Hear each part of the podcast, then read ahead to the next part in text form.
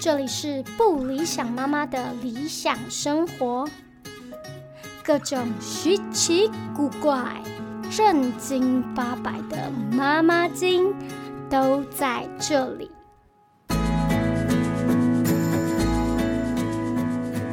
Hello，大家好，欢迎收听不理想妈妈的理想生活，我是不理想妈妈本人。今天不理想妈妈呢，就在这一集跟大家分享，呃，副食品相关的几个关键的东西。然后呢，喂食副食品该有的观念是什么？就算你是平常不会在家里自己煮饭的家长，也可以轻松的准备副食品，绝对是没有问题的哦。那相关的资讯，请听今天的不理想妈妈的理想生活副食品篇。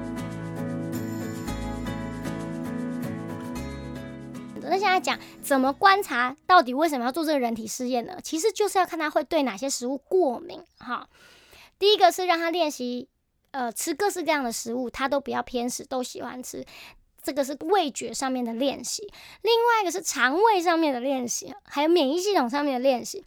你每次帮他加一个新的食物的时候，一定都要观察他有没有过敏的迹象，这是绝对是第一要务。那过敏有什么迹象呢？第一个就是会。脸红红的，脸颊会红红的。再来就是大家讲所谓肛门圈啊，就是帮宝宝换尿片的时候，发现他的肛门外侧有一圈红红的，这也是食物过敏的迹象，因为非常明确是从他消化过排出来的东西，他的身体不喜欢，有发炎的反应。所以第一个就是脸颊。双颊会红红的，然后再来就是肛门圈。那有的小朋友可能会呃比较激烈反应，可能还会到起疹子，但那疹子看起来不会太严重。那你看起来就知道哦，他对这个食物可能有点反应。那为什么每一样食物要持续喂三到五天，甚至一个礼拜呢？因为你需要观察，不是说他今天吃了红萝卜，然后下午开始脸红红，就觉得他是吃红萝卜过敏。诶，有可能这位妈妈。你昨天吃了麻辣锅，哈，有太多不同的因素会造成小朋友有过敏的反应，所以我们会希望把这个观察时间稍微再拉长一点。那我觉得，呃，多试几样的食物有进程的好处是什么呢？就是他不会一直同时，他可能吃到第四周一个月之后，他就不会一直吃到单调的重复的食物。怎么说？比如说我刚刚已经喂了米糊。胡萝卜跟青江菜好了，然后我到第四周要喂好南瓜好了。那我到南瓜的时候，我就想说啊，可是他又要连续吃一五天的南瓜，那不会啊，我可能有一餐有今天是南瓜加粥变南瓜粥嘛，那我明天是南瓜青江菜加粥啊，有没有？它就变得比较丰盛。那所以他不会一直在吃南瓜，你越喂越多不同的品相，它都不会过敏之后，你就可以一直有各式各样的。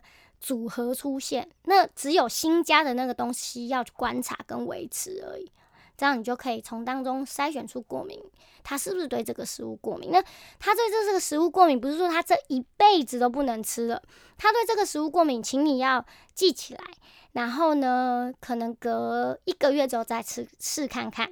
是的，就是要让他的受耐度还是要有练习，所以你可以再再观察一下下这样。蛋类呢，其实是很多家长又担心又害怕的一个部分，因为其实很多人是对蛋过敏的，像我本人就是，我生完老二之后，不知道为什么就对蛋过敏，一直时至今日还在过敏。就是我儿子已经两岁七个月了，我我本人的蛋过敏也没有好啊，很伤心的一件事情，所以。但是大家会比较谨慎给予的。那关于蛋的过敏这件事情，大家也可以上网 Google。那蛋的给予逻辑就是先给蛋黄，再给蛋白。OK，所以蛋黄是比较不容易致敏的，蛋白是比较容易致敏的。这是呃关于蛋的蛋白质的这个部分。那大家也可以呃找一下资讯，看一下大家都大概几个月吃到第几个月的时候给予蛋是最安全的。那我们家弟弟对。蛋过敏的反应就是我刚刚讲脸红红，它不止脸红红，它还会破皮跟老疼，就是完全展露出异位性皮肤炎的一个病症。然后他脚的脚踝也是，就是痒到不行，抓他自己乱抓，然后指甲很细嘛，就抓到老疼。好，我刚开始以为他只是不知道为什么异位性皮肤炎难道要发作了吗？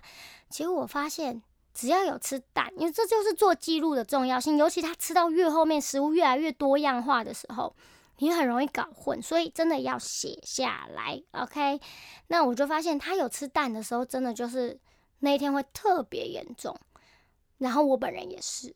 所以我就发现，OK，我们两个同事不知道怎么了，对蛋过敏。但是，Excuse me，他现在完全不会了，那是不是很悲哀呢？我刚刚讲，我我到他，我到他现在已经两岁七个月，我还本人还在蛋过敏，但他本人已经吃到不知道哪里去了。所以我就说，这个是一个受耐度的测试。他应该是我看，应该是在吃了副食品之后的三个月开始，我才给他吃蛋。可是他就过敏了，然后我才发现，原来其实我从坐月子开始，只要吃蛋就过敏，所以连喝母乳，只要我吃蛋，他喝我的母乳，他脸就红。我就发现哇，这么直接，呃，OK，但但他现在本人已经完全 OK 了。我记得是后来他满一岁之后，我才又陆续再给他蛋，他就没有再出现过敏的症状了，所以恭喜他。好，这就是关于过敏的受耐度，有有可能会有各式各样不同的状况。这些观察怎么来？就像我讲的，在喂母乳的时期或喂奶粉的时期，你的宝宝刚回家的时期，我就非常建议大家一定要做作息表，就是他几点喝奶，几点睡觉，几点起床，几点去洗澡，这些都把它写下来，变成一个呃日记，每天都有一个这样日记。那当副食品进来之后，这个日记就更加重要，因为它会造成身体不舒服的。变音又变多了，所以这些日记的观察都相对重要。我的小宝宝几乎都是写到七八个月之后才停下来的，就是都已经吃副食品稳定之后，我才没有继续写这些日记哈。所以这个日记呢，会一路观帮帮助你观察到小朋友身体的状况。那包括打疫苗的时候，不是 当然不是那个新冠没有，说打。各式各样小朋友的疫苗的时候，你都可以观察到他身体过敏的反应到底有多严重，或是多激烈，这样，那你就可以参考一下他每一次打疫苗可能会发生的状况。这就是在观察过敏的这一个部分。那接下来要跟大家讨论的是喂食的时机。好，说妈妈，我现在开始喂了，然后我器具也准备好，然后我也大概想好我。第一个月的要喂的东西有多少时间？这样，那请问一下，我到底该怎么开始呢？哈，又回到这一题，请尽量在早餐喂食他的人生的第一次的副食品的各式各样的食物，请在早餐或是午餐。那我本人都是喂午餐，因为因为我早上起来来不及准备，所以他吃完了早上的那一餐奶。回去睡回头觉的时候，我就会去准备他午餐的副食品，这样时间上也比较好搭配。那中午的时候，我就可以边吃我的便当边喂食他，他就会跟我有一个共同进食的一个的感觉，这样子一起用餐的想法，这样子。那还有一个部分是刚开始喂的时候，他只是尝试嘛，对我刚刚讲，那他的奶还是照常给吗？是的。呃，在刚喂食的前两个月，奶都还是照正常的量给。但是呢，你要喂副食品的那一餐，请先喂副食品，再喂奶，了解吗？所以我说午餐是最适合喂的原因，就是第一个是你的妈妈准备时间比较充裕，然后第二个是她刚好在睡午觉之前有一餐奶嘛，所以你可以你吃完了，妈妈自己吃完午饭了，然后喂食她副食品。一起在餐桌上吃副食品，吃完之后就刚好吃奶。那当然，吃完奶、吃完副食品的时候，最好都喝一下水，漱一下口，这样子用奶瓶喝水也没关系，就让他漱一下口。为什么要在早上或中午喂呢？因为如果他真的对这个食物过敏的话，他在晚上吃晚餐之前，他就会显露出来了，他就会过敏了。这时候你老公下班，如果家里还有别的事情，或者是你老公，你需要帮忙，你才有办法带他去看医生，或者是有人可以讨论，或是可以在晚大家全家人要睡觉之前去想办法解决他过敏。如果他真的很不舒服，你要怎么应对？你想看看，如果你每天给他第一餐的，呃，你每天让他尝试副食品的时间是在晚餐的话，哇，那他如果过敏的话，相对就是在半夜哦，那真的就是鸡飞狗跳。所以就是在副食品的喂食的时间点上的建议呢，刚开始尝试的时候，建议都是在午餐或是早餐，让他如果真的对某种食物过敏的时候，你还有。白天时间可以应对这一切，小儿科也都还开着，你还都还可以有人讨论或询问或该怎么办可以处理。OK，这就是喂食的时间点的部分。那为什么要先喂副食品再喂奶？那一定的嘛。如果他喝奶，他一次就给你喝饱了，你喂副食品，他当然吃不下。所以呢，他尝试新事物，他也是需要有点勇气的。当然，对于好奇宝宝来讲，他。无所畏惧，他就会很快就吃。可是对有一些比较谨慎的宝宝而言，他当他肚子里面已经有喝奶了，他就会可以选择他不要吃副食品。那你的练习的路上就会变成比较不那么顺利。所以我们的建议是他肚子饿的时候，然后你在吃饭，他看着你在吃饭的时候，你就可以给予他副食品。这样子呢，满足了他探索新食物的好奇心。跟他的饥饿也可以让他 push 他一点吃新的东西这样的欲望，所以还是会建议先吃副食品再喝奶，这是前面的一个月的一个状态。好的，接下来来讨论就是好，那我小朋友吃副食品试了各式各样的东西，已经试了一个月啦，然后他每天吃一餐都还蛮。就是在吃奶之前都吃的很顺利呀，然后我是不是可以增加分量呢？是，当然可以。然后你就是试着每每一天再换更多的分量，就吃到它停下来为止。那它可能相对的，它那一餐的奶就会吃的比较少，这样就是一个转换成功的赛哦，很棒。那那接下来呢？哦，那四到六个月的这个阶段呢，在小雨妈妈的。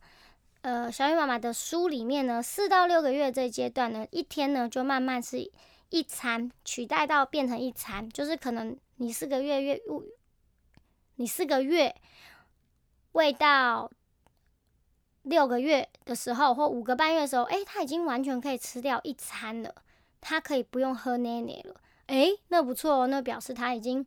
他已经适应了所谓副食品的新生活，他的肠胃也已经适应好了。所以呢，你可能其实有的小朋友适应的快，其实第五个月就已经开始吃了一餐，就戒掉一餐的奶了哈。好，那大概就是会是中午的这一餐。那接下来呢，你说哦，那他吃的很好，那你七个月到八个月的时候呢，就可以开始试着让他一天吃两餐的副食品，就是这么快从。午餐一餐，然后晚餐一餐，这样。那你晚餐当然就是准备最保险的食物，就它不会过敏的。那你新食物的尝试都还是可以放在中午。那当然，其实我跟你讲，四到七八个月的时候，基本上你们家会吃的食材，它都已经都已经吃过一轮的。你就会发现，其实我们吃的东西其实就是不脱那那一些品相跟范围。好，那就会开始有加，比如说肉类啊，或者是呃豆腐啊这种呃。别的新的健康的加工品，你就会开始发现要开始渐渐的会加带入这些东西，然后煮汤啊，他会开始跟你喝汤啊这些。然后七到八个月的时，建议就是一天可以吃到两餐了，午餐跟晚餐。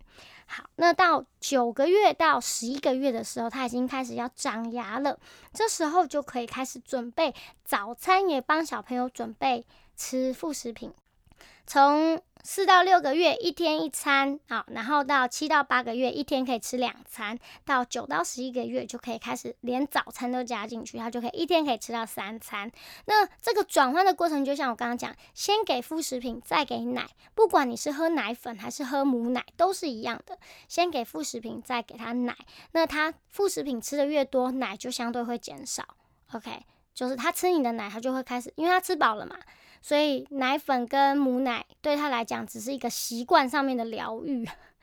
那吃完之后，他可能就有时候他可能，而且你开始想要把那餐的奶戒掉的时候，你就可以开始试着他吃饱之后就假装没有要给他喝奶。好，妈妈自己也要懂得跟他演一下。那如果他有吵，但是你觉得这一餐你真的可以断了奶的时候，我跟你讲，我自己本身就会给他一点点小小的奖励，就是可以吃餐后的水果。因为水果甜甜的，所以他很吃这一套。OK，因为其实我跟你讲，我记得母奶啊，有人敢喝的话，就是母奶的味道其实也是蛮甜的啦。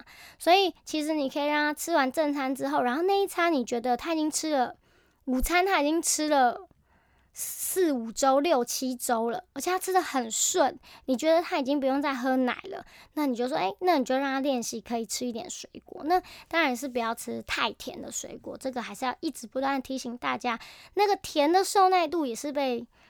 被家里面的人 训练出来的，所以千万不要一开始就给他吃非常甜度非常高的水果，那也是会是未来的一个考验。尽量都还是把它打成果汁，然后兑水。哈，好，这就是我的一些小 p e b l 然后还有小雨妈妈的一些呃，她经验上非常丰富的建议。好，那到了一岁之后呢？基本上我个人的教养方式，一岁之后小朋友就开始跟着家里吃正餐了。好，通常这时候会大家会遇到那个所谓的戒夜奶啦，啊，就睡前奶，或者是戒那个早上那一餐奶，因为小朋友要睡觉之前跟起床的时候都是最炉、最欢、最需要安抚的时候。那当他们已经习惯有奶这件事情的时候，他们真的是很难放掉。那这又是断奶的话题，又是另另外一题了啦。那也理所当然，最难戒的就是这两餐，好吗？那这个之后有机会再跟大家介绍一下。自以为是老高有没有？我是老陈。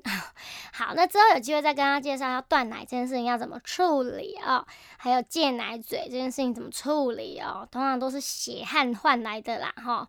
好，所以基本上，当你的小朋友一岁的时候，基本上就是要可以跟大家一起吃三餐。那家里一样，就是烹调方式，就是最好也不要太味道太重。其实我跟你讲，饮食习惯这个东西非常非常家庭化的啦，就是你说什么不要给太甜，不要给太咸。那其实你们家里面的人本来就是吃比较甜或比较咸的时候，其实他从副食品开始。他调整到的逻辑，他也会越来越趋于跟家里一致，就是他到一岁时候吃的东西就会跟你的口味是差不多的，因为你们是一家人啊，你们吃的东西都在一起。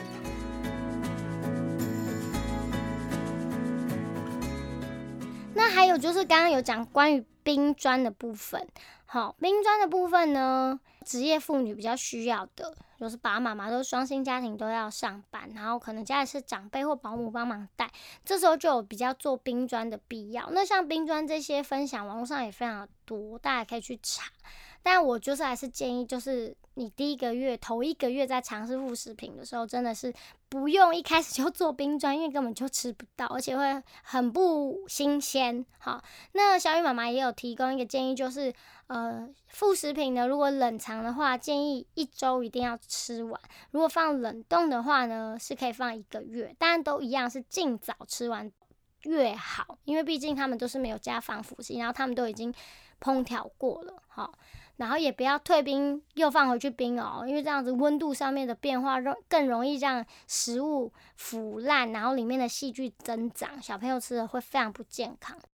那小朋友在接受副食品的过程当中，身体会有的反应，除了我刚刚提的过敏反应之外，还有一些反应最容易发生就是胀气跟便秘，很容易理解嘛，因为他的肠胃道、胃、他的胃跟他的肠子。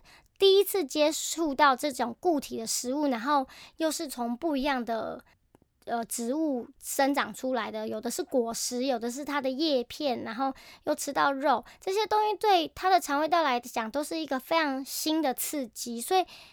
它这个刺激不是让它上的厕所上更快，这个刺激是会让它消化不良，所以通常会常遇到的就是胃胀气。好，那你也可以观察一下胃胀气，他吃什么？因为这个依据体质的不同，每个小朋友会吃到胃胀气的食物也不一样，大家可以观察一下。然后网络上也有很多妈妈分析了容易造成胃胀气的某些食物，但对每个小朋友都是要你都是要观察的。有可能别人吃的这个不会胀气，但他吃了会，你的宝宝会，那你就一定要注意。那胃胀气就是能够帮他，就是做肠胃的按摩啊，或者是擦一些精油，或者是会擦凉凉膏啊，哦，让他可以赶快放屁或者打嗝这样子。那还有一个就是便秘，便秘也是就是按摩是最有用的。就是便秘的原因，就是因为他的肠胃道还没有办法那么容易的分解这些食物嘛。那还有一个就是，通常很容易遇到一个状况，便秘的原因是，也是因为他吃了副食品的时间变多了，分量变多了，可是他喝奶，他喝奶的比例就变少了嘛。那他平常喝奶的水分那么多，你懂意思？就是他等于是副食品吃多了，可是他的水分摄取量变少，所以他吃了。副食品的时候，一定要记得多多的让他喝水，但不是前期哦。我建议就是他开始把副食品当正餐的时候，就要给他多喝水。他的肠胃还不是那么容易分解固体食物之外，还有一部分是因为我们少给他喝奶了，所以他吸收的水分也变少了。记得多多喝水。这就是几个吃了副食品之后容易造成身体上面的反应那，也要靠爸爸妈妈多多的去观察才会观察到，不然他身体不舒服，他一定很难受，他又不会讲话，然后下一次吃东西的时候又吃的更不好，就会造成一些挫折感，很容易就会胃到中间会 容易失败，胃到心精疲力竭，两个人都很不开心，所以观察还是是最重要的，尤其是在副食品的这个阶段喽。